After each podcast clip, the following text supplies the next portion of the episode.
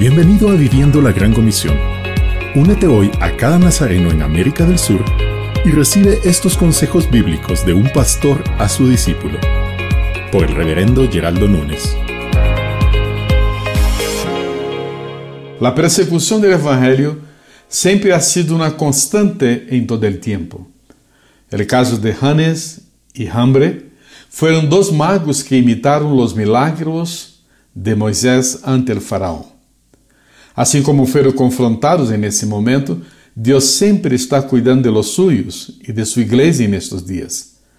Todos os falsos maestros cairão e serão derrotados em nome de Jesus.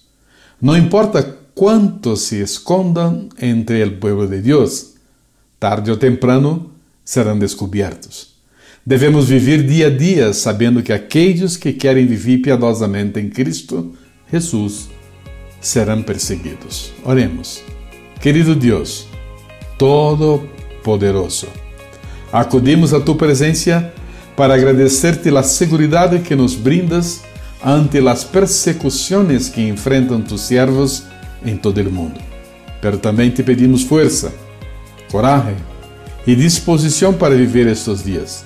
Que demonstremos através de nossa vida a verdade para que muitos não cheguem a ser insensatos, senão que mais bem vivam de maneira que te agrada. Em Cristo Jesus, nosso Senhor. Amém.